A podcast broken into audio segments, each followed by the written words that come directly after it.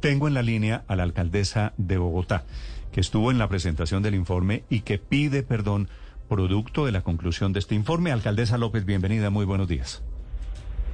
Néstor, muy buenos días, un saludo para ti, y toda la, mesa y los oyentes del Blue. Alcaldesa, ¿qué es lo que dice en particular este informe que causa eh, su estado de, de conmoción que la lleva a las lágrimas en la presentación el día de ayer?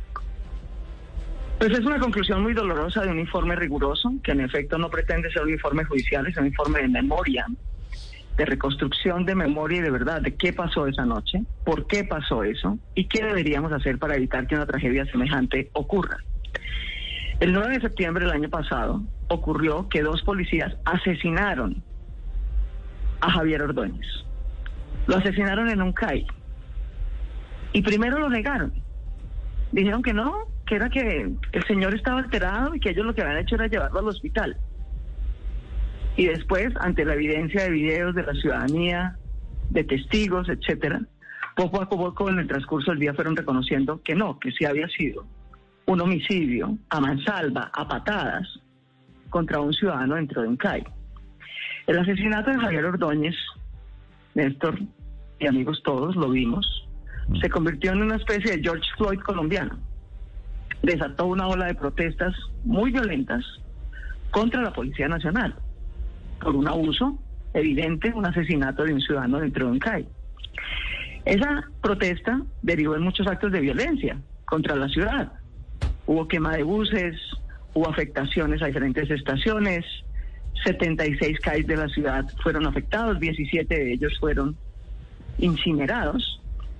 Y lo que el informe relata es que la policía de vigilancia, que no está hecha para manejar ni contener protestas sociales, sino que está armada para perseguir criminales, lo que hizo fue reaccionar de manera desproporcionada en un abuso de la fuerza y un uso ilegítimo de la fuerza. Usó sus armas de fuego de dotación para contener a los que protestaban, disparó de manera indiscriminada en varios sitios de la ciudad, varios miembros de la policía.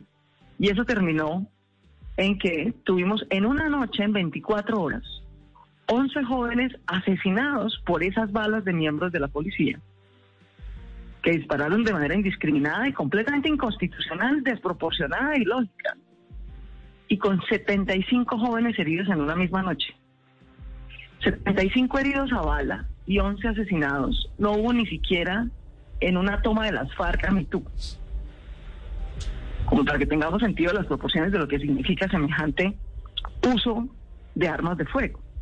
Pero no todos, no, todas esas, barrio por barrio, alcaldesa, todas esas muertes que usted está citando, los heridos, son atribuidos en el informe de la policía, no. 11 sí, hubo en total 14 asesinatos, Néstor. Sí. Hubo en total 14 asesinatos esa noche entre Bogotá y Suacha. De esos 14, lo que la relatoría que es una relatoría independiente que yo le solicité como alcaldesa al sistema de Naciones Unidas y que le agradezco profundamente tanto al PNUD como a la Oficina de la Alta Comisionada de Derechos Humanos que nos apoyaron en esa solicitud, organizaron un equipo muy bueno, muy riguroso, que lleva más de un año trabajando en esto. Eh, y lo que ellos concluyen es que de los 14 eh, homicidios de esa noche, 11 pueden ser atribuidos a balas y al uso indiscriminado de armas de fuego por parte de miembros de la policía. Hmm. Alcaldesa, ¿por qué, ¿por qué tiene usted que recurrir a la figura de una relatoría independiente si en Colombia hay oficina, bueno, entre otras cosas, hay un defensor del pueblo actuando? Contratan al ex defensor del pueblo, al señor Negret, que yo creo que hay consenso en que fue un gran defensor, pero ¿por qué en el fondo hay una evidente desconfianza hacia la Defensoría o hacia la justicia o hacia todos los investigadores oficiales que están detrás o intentando seguir la pista a lo que sucedió esas noches de septiembre? No, no hay desconfianza. Yo no lo hago por desconfianza, yo lo hice por solicitud de las familias. Fue lo primero que acordamos con las familias. Que pudiéramos hacer una relatoría independiente que estableciera qué ocurrió. Y las familias sí tienen una gran desconfianza, y yo creo que tienen una desconfianza fundada en la razón. Y es que fueron atacados por agentes del Estado. No creen que el Estado vaya a ser imparcial en la investigación, mucho menos la policía. que es a quien en primera instancia le corresponde la investigación. Tú sabes que la policía tiene la investigación directa de sus propios miembros. En este caso, yo le solicité desde el día uno al entonces Procurador General de la Nación que le quitara, digamos, a la policía esas investigaciones, porque evidentemente hay un conflicto de interés. Y evidentemente hoy no es la, la policía la que está haciendo la investigación disciplinaria, la está haciendo la Procuraduría y va en curso. Hasta el día de hoy no tenemos a ningún sancionado, pero en efecto va en curso la investigación disciplinaria en la Procuraduría. Como va en curso, por eso el informe dice, no podemos decir que haya impunidad. Judicialmente están avanzando las investigaciones. Están en curso las investigaciones penales. De los 11 homicidios, ya no es solo la relatoría, es la fiscalía la que dijo que en efecto había sido un miembro de la policía el que había asesinado a esos cuatro muchachos, a cuatro de los 11. Eh, y a mí me sorprende, la verdad, Néstor, que la fiscalía los impute por homicidio los impute por violación a la Constitución y a sus protocolos. Y el señor ministro de Defensa ni siquiera los suspenda del servicio. Esos miembros de la policía que asesinaron a cuatro jóvenes siguen armados. Y siguen en la calle y siguen en servicio y muchas de las familias denuncian que se burlan de ellos en sus barrios e incluso muchas de las familias han recibido amenazas por las denuncias que han hecho. De manera, Néstor, que este era un informe necesario, mm. que se sepa la verdad es el primer derecho de cualquier víctima y con esto estamos contribuyendo a la verdad y a la memoria. Hay unas recomendaciones hechas a la alcaldía y a otras entidades para que haya justicia, además. Tercero, tiene que haber reparación y una de las recomendaciones de este informe es que Colombia, por ejemplo, tiene, gracias a la ley de víctimas, un programa de reparación a las víctimas del conflicto armado. Pero no existe nada similar a nivel nacional de reparación a las víctimas de abuso policial y el informe recomienda que se establezca, y es una de las recomendaciones que le hace a la presidenta y al Congreso. Y tiene que haber, cuarto también, garantías de no repetición. Y como bien sabemos y se dice, porque es así, quien no conoce su historia está condenado a repetirla, Néstor. Y por eso una de las primeras garantías, lo primero que debe hacerse para que haya una garantía de no repetición, además de justicia, es establecer memoria y verdad. Entender qué pasó, mm. entender por qué pasó y qué debemos hacer para que nunca más vuelva a pasar. A propósito, acabo de entrevistar hace algunos minutos al ministro de Defensa y le pregunté sobre el resultado de este informe y él dice básicamente tres cosas, que bueno, cuatro cosas en realidad, que no va a pedir perdón porque ese perdón debe ser producto de una decisión judicial que no ha sucedido. Que lo que hubo esas noches, 9 y 10 de septiembre del año pasado, fue un ataque contra la policía y que le produce cierta suspicacia, la palabra suspicacia la uso yo, que este informe lo hace el doctor Negret, que coincidencialmente ayer mismo se lanzó como candidato al Congreso, es decir, que esto tiene cierto aroma político. ¿Qué opinión le merece esta declaración del ministro? Pues yo lamento mucho, yo lamento mucho que desde el día uno, en efecto, ni el presidente de la República ni el ministro de Defensa, ante la evidencia contundente de que hubo disparos de miembros de la policía, de que violaron la constitución, de que abusaron de su arma de dotación, que no es para atacar jóvenes ni protestantes, sino criminales. Y que no tengan la mínima humanidad, la mínima empatía pedir perdón. Por eso es que este Estado y este gobierno pierde legitimidad a chorros todos los días. Porque eso es un acto de arrogancia, de falta de humanidad. ¿Qué tal si fuera su hijo, señor ministro? Fue de hecho el hermano de una miembro de la policía. Valentina Maecha, que estuvo ayer en el informe, es miembro de la policía. Quiere a la policía. Y sabe que su hermano fue asesinado por otro policía. Que a diferencia de ella, incumplió la constitución, incumplió las órdenes. Necesita a su hermano, que también quería ser policía.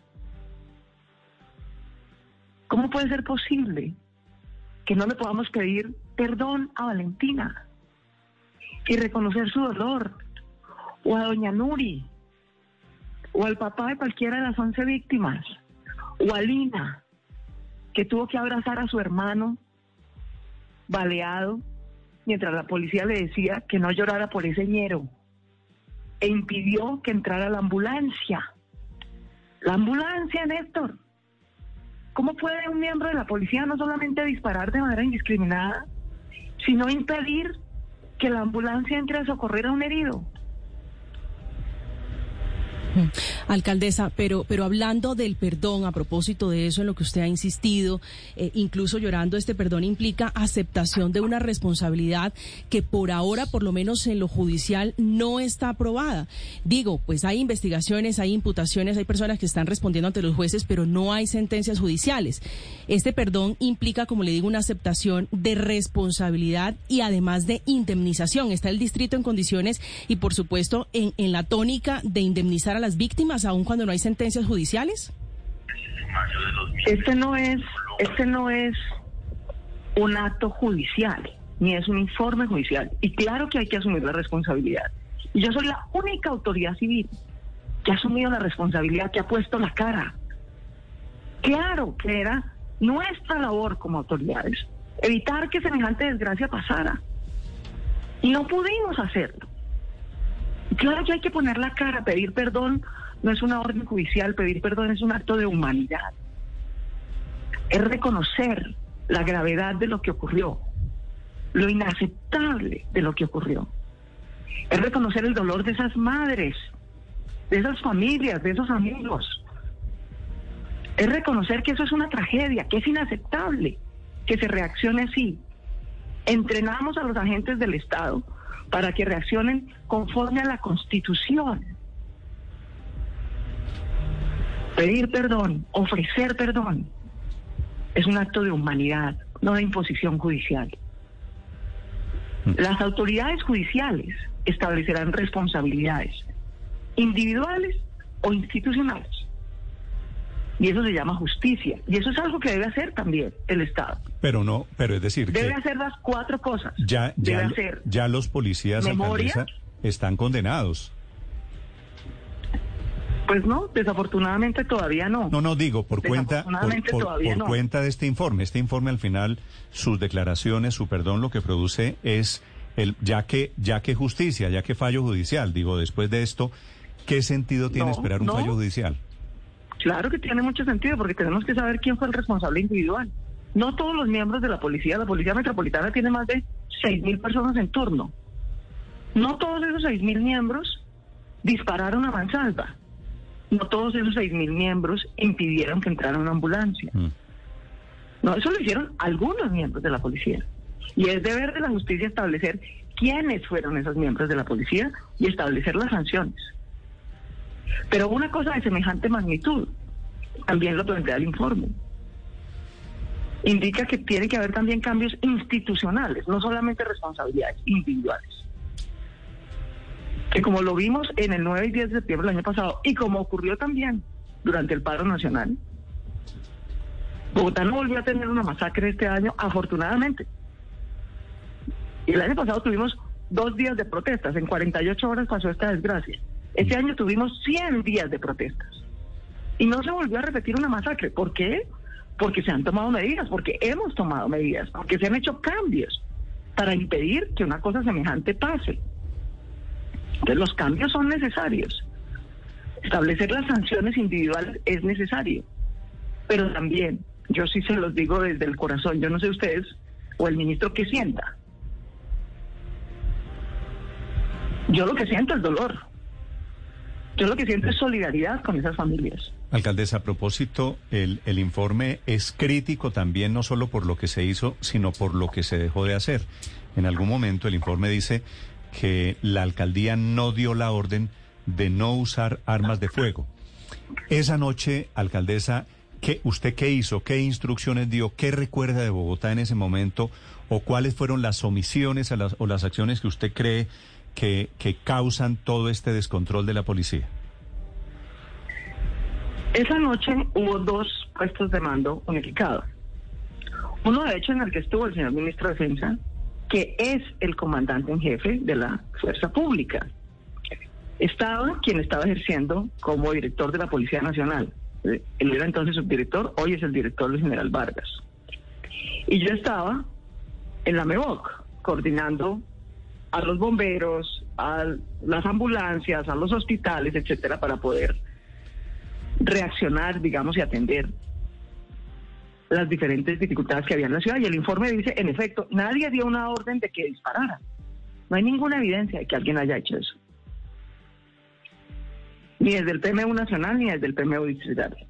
Pero también dice que es posible que comandantes de CAI, ahí, en el sitio, o de estaciones de policía locales, hayan o dado la orden o permitido que esos hombres usaran armas de fuego. Entonces el informe dice, si nadie dio la orden de disparar, de agredir, de causar deliberadamente una masacre. Pero lo cierto es que varios miembros de la policía sí lo hicieron. Y en el transcurso de la noche, nadie dijo, oiga, no vayan a usar sus armas de fuego. Para cuando yo vi todos los videos que estaban haciendo en la ciudadanía, yo salí de la Meboca hacia la medianoche. Y me dediqué de una a tres de la mañana a revisar con mi equipo todas las fuentes de información que estaban llegando a los hospitales, a cada sala de urgencias, los videos publicados y a contrastarlos con las cámaras que estábamos viendo en el PMU. Y cuando uno hacía ese contraste de información entre las salas de urgencias de los hospitales, las grabaciones en redes sociales y las cámaras institucionales, concluía que en efecto había miembros de la policía que habían disparado. Eso era evidente. Está grabado se ve expresamente a miembros de la policía desenfundar su arma y disparar indiscriminadamente. Esto no es ninguna ficción ni suposición. Hay plena evidencia de ello. Por eso desde el 10 de septiembre, yo no, la primera que salió y dijo, aquí anoche ocurrió una masacre contra los jóvenes de Bogotá, fui yo el 10 de septiembre. Y esto no puede volver a pasar en Bogotá, nunca, mm. ni en ninguna ciudad.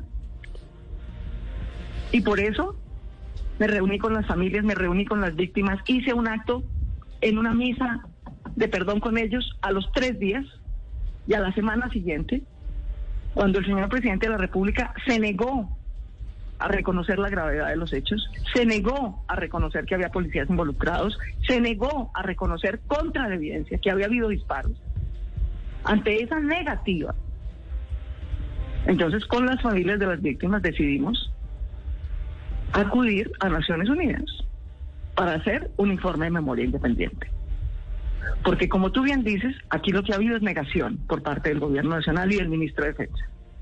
Negación de que no solamente mataron a Javier Ordóñez y que entonces pidieron perdón por Javier Ordóñez y los otros 11 jóvenes que eran. ¿Ellos no merecen perdón? ¿Ellos no merecen reconocimiento? ¿Ellos no merecen un propósito de enmienda? Ellos no eran ciudadanos de este Estado que se supone que existe para protegerlos. Hmm. Es que justamente estamos viviendo una relatoría independiente porque ha habido negación. Bueno, y creo, negación. Y creo que y creo que esa actitud no va a cambiar. Alcaldesa, quisiera hacerle una pregunta final. Eh, que de este tema habla el informe, que es la relación de subordinación entre la policía y el gobernante del civil, que en este caso es usted.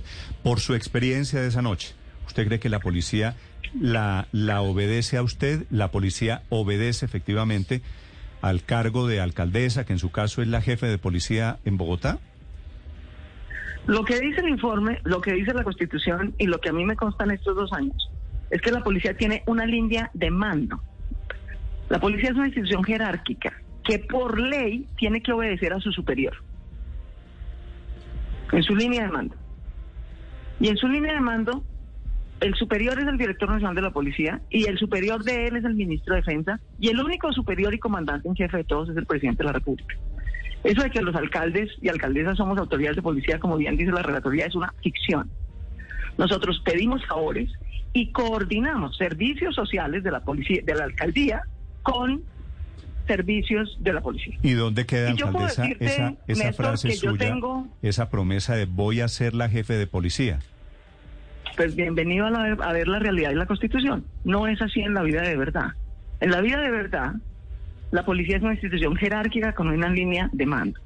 En la que los alcaldes y gobernadores somos Los alcaldes no están en la línea de mando, es la parte que no entiendo. No, no estamos en la línea de mando. ¿Cómo no? Estamos en la línea de coordinación de funciones de policía, ahí estamos. Pero en la línea de mando jerárquica, no.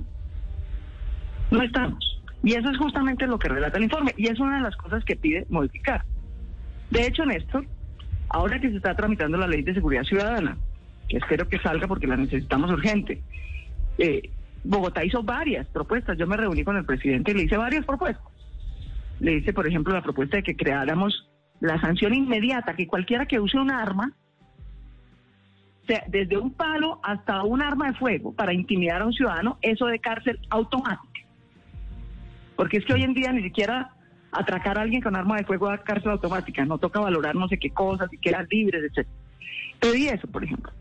Pedí que creáramos un régimen de contravenciones especiales, que ambos cofinanciáramos centros de resocialización de jóvenes especiales, en fin. También le pedí, le propuse, ahí está lo que radiqué, le dije, presidente, esto de que los alcaldes participamos de alguna manera, tenemos alguna injerencia en la línea de mando o en la formación o en las órdenes o en los ascensos o en las investigaciones de la policía, es una ficción. Le propongo tres cambios concretos. Que la evaluación del alcalde sea decisoria en el ascenso o no de un miembro de la policía. Si alguien va a ascender o no en el distrito un cargo civil, depende de un concurso y de una valoración de su jefe. En el caso de la policía, los alcaldes no tenemos esa función. Hmm. Le dije que haya una terna y que seamos nosotros, nosotros los que escogemos al comandante de la policía de nuestra ciudad. Y me dijo, alcaldesa, yo no le puedo aceptar eso porque entonces la policía deja de ser nacional. Le dije, no, no deja de ser nacional, pero los alcaldes dejamos de ser de papel frente a la policía. Vamos a tener injerencia en quién es en si asciende o no asciende, y en que podamos nosotros, eso fue lo tercero que pedí, abrir investigaciones de oficio sobre miembros de la policía, cuando hay casos de abuso policial. A las tres cosas me dijo que no. El informe ayer destaca que en efecto hay una, digamos, la, la función supuesta, uno tiene funciones de policía, pero eso no lo hace en línea de mando de la policía, desafortunadamente. Más aún, el informe va más allá, Néstor y plantea, por ejemplo, la posibilidad que pasa en muchas otras democracias de que no exista solo una policía nacional, sino de que pueda haber policías también locales, que puedan ser formadas, reclutadas, disciplinadas y coordinadas directamente por autoridades locales. Eso pasa en varias democracias. Pero, pero alcaldesa, déjeme, déjeme volver un momentico atrás. Si usted no tiene, no está en la línea de mando, como nos lo ha dicho ya en varias oportunidades, sino de coordinación, ¿por qué asumió entonces la responsabilidad? Porque es lo que me corresponde. ¿Por qué le corresponde si usted no tuvo nada que ver en eso? Porque yo soy la alcaldesa de esta ciudad, que yo no soy jefa de la policía, querido, en el sentido de ser de su línea de mando. No puede ser que maten a 11 jóvenes en mi ciudad, que haya 75 heridos y yo no ponga la cara, yo tengo que poner la cara. Tengo que asumir la responsabilidad institucional de que tendríamos que haber evitado que esto ocurriera. Tendríamos que haber podido tomar mayores medidas para que esto no ocurriera. Claro que ofrezco perdón porque es un acto de humanidad elemental. A mí es que no me cabe en la cabeza que tengamos que discutir en medio de semejante evidencia si uno tiene que ofrecerle o no perdón a una familia. Por Dios, por Dios que es que antes de la Constitución tenemos que tener alma, Dios mío, es que si no podemos tener empatía al menos, ¿cómo, cómo pretendemos sobrevivir en esta sociedad adolorida si por lo menos no tenemos empatía, capacidad de sentir, eso es todo lo que es empatía, capacidad de sentir con el otro. Claro que asumo mi responsabilidad porque es que yo no soy una ciudadana X, yo tengo unas funciones institucionales es parte de mis funciones cuidar esta ciudad. Es parte de mis funciones cuidar a los jóvenes. Es parte de mis funciones coordinar con las demás autoridades como la policía para su seguridad, no para que las ataquen. Y para que incluso si hay actos de violencia y de vandalismo, se responda de manera proporcional. Eso es lo que la Constitución dice, que hay que reaccionar de manera proporcional. Eso no ocurrió ese día. Y quien no conoce su historia está condenado a repetirla. Y quien no enmienda sus errores está condenado a repetirlos o agravarlos. En cambio, si reconocemos que falló, si entendemos que falló, si lo corregimos, si imponemos las sanciones individuales a quien cometió un delito y hacemos los cambios institucionales, pues esta democracia mejora y todas las autoridades democráticas pueden recuperar legitimidad, porque es que aquí todos defendemos, dependemos no solo del voto, queridos, dependemos sobre todo de la confianza de los ciudadanos. Sí. Y para honrar esa confianza hay que corregir cuando se falla, sancionar cuando se viola la ley y enmendar. Yo no, digamos, eso a mí me parece sentido común, pero ese sentido común además está en nuestra constitución. Y por eso estamos dando estos pasos y por eso vamos a ir a en audiencia al presidente de la República a presentarle el informe. Okay. Y también ah, en audiencia a la Comisión Interamericana de Derechos Humanos a presentar el informe. La, la última pregunta es la alcaldesa de Bogotá, Claudia López Paola.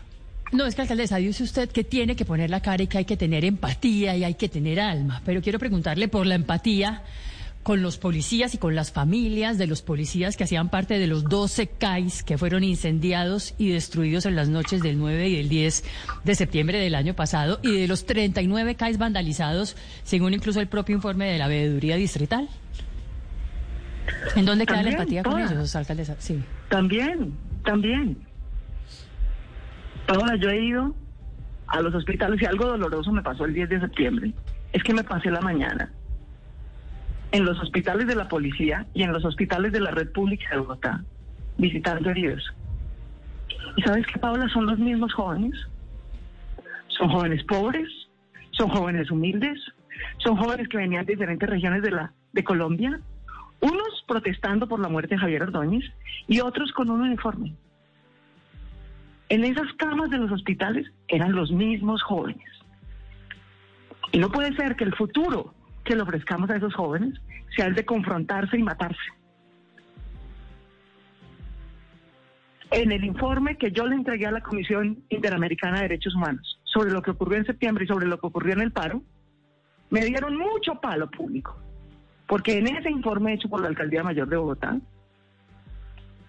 denunciamos tanto las heridas, lesiones de los ciudadanos como las heridas y lesiones de los miembros de la policía de los miembros de la policía. Paula, no te confundas, los CAI son una cosa, son cemento. Si un CAI lo atacan o lo queman o lo agreden, el CAI tiene un seguro, el CAI es una cosa. El CAI se puede recuperar. No, pero había, había dentro del La vida de un policía. Había policías dentro de, los CAIs, alcaldesa, y les tiraron no, ácido. La vida de los policías allí. La vida de un policía o la vida de un joven no la vamos a recuperar. Hay que tener sentido de las proporciones. Primero, la vida de los unos y de los otros. No fue durante, el, durante septiembre, pero por ejemplo en el paro. En el paro en Usme, en el CAI de la Aurora, unos manifestantes enardecidos encerraron dentro del CAI a nueve policías y les prendieron fuego. ¿Quién denunció ese acto? Yo, Claudia López, alcaldesa de Bogotá. ¿Quién lo denunció ante la justicia? Yo. ¿Quién lo denunció ante la Comisión Interamericana de Derechos Humanos? Yo. A mí me duele por igual, Paula, no tengas la menor duda. La vida de un policía que la vida de un joven agredido. Me duele por igual, trato de protegerla por igual y la denuncio por igual. Pero en cualquier democracia, los crímenes o abusos de los agentes del Estado son ejemplar y mayormente sancionados en todas las democracias. No porque odien a sus policías, sino porque el abuso del uso del monopolio de la fuerza pública puede derrumbar una democracia. Por eso se sanciona de manera más ejemplar, por eso hay penas mayores contra los agentes del Estado que agreden o peor aún, mm. asesinan a ciudadanos con sus armas de dotación del Estado, que contra un ciudadano que agrede a una entidad pública. En todas las democracias del mundo es así. Insisto, no por odio con la policía, no por fundamento de la democracia, porque la democracia está hecha para proteger a los ciudadanos y para eso les pide que les concedan el monopolio del uso legítimo de la fuerza. Y por eso no pueden abusar del monopolio legítimo de la fuerza, legítimo, vuelvo a insisto, de la fuerza. De manera que ese es fundamento de la democracia, para proteger la democracia, para que no se sigan presentando este tipo de actos, para que no se siga promoviendo de manera oportunista el odio, la, el resentimiento entre jóvenes y policías, tenemos que ser capaces de escucharnos, de enmendar, de proteger la movilización pacífica, de evitar que los agentes del Estado agredan a los ciudadanos y sobre todo de dar soluciones de fondo, porque la gente en el fondo lo que nos está pidiendo es educación, es empleo, es trabajo, es respeto, respeto. Y tenemos que ser capaces de dar esas soluciones de fondo y de enmendar esos errores institucionales y de hacer sancionar a quien comete un crimen. Porque a lo contrario se nos derrumba esta democracia, que es lo que todos queremos proteger porque es un patrimonio público. Ese es mi trabajo, ese es parte de mi trabajo. Y yo por eso a esas familias, de nuevo, mi afecto, mi abrazo, las acompaño en su dolor, lo siento como propio, les ofrezco perdón y en lo que de mí dependa, como ciudadana y como alcaldesa, vamos a hacer todo para que tengan verdad, justicia, reparación y garantías de no repetición. Eso es lo que dice. Muy bien. Han pasado 15 meses desde, desde, desde, esos días de septiembre y ahora se produce 15 meses después este informe de esta relatoría. 7.52 minutos. La alcaldesa Claudia López esta mañana en Blue Radio. Gracias por estos minutos. Le deseo un buen día, alcaldesa. Apreciado Néstor, muchas gracias a ti y a toda Bogotá. Muchísimas gracias.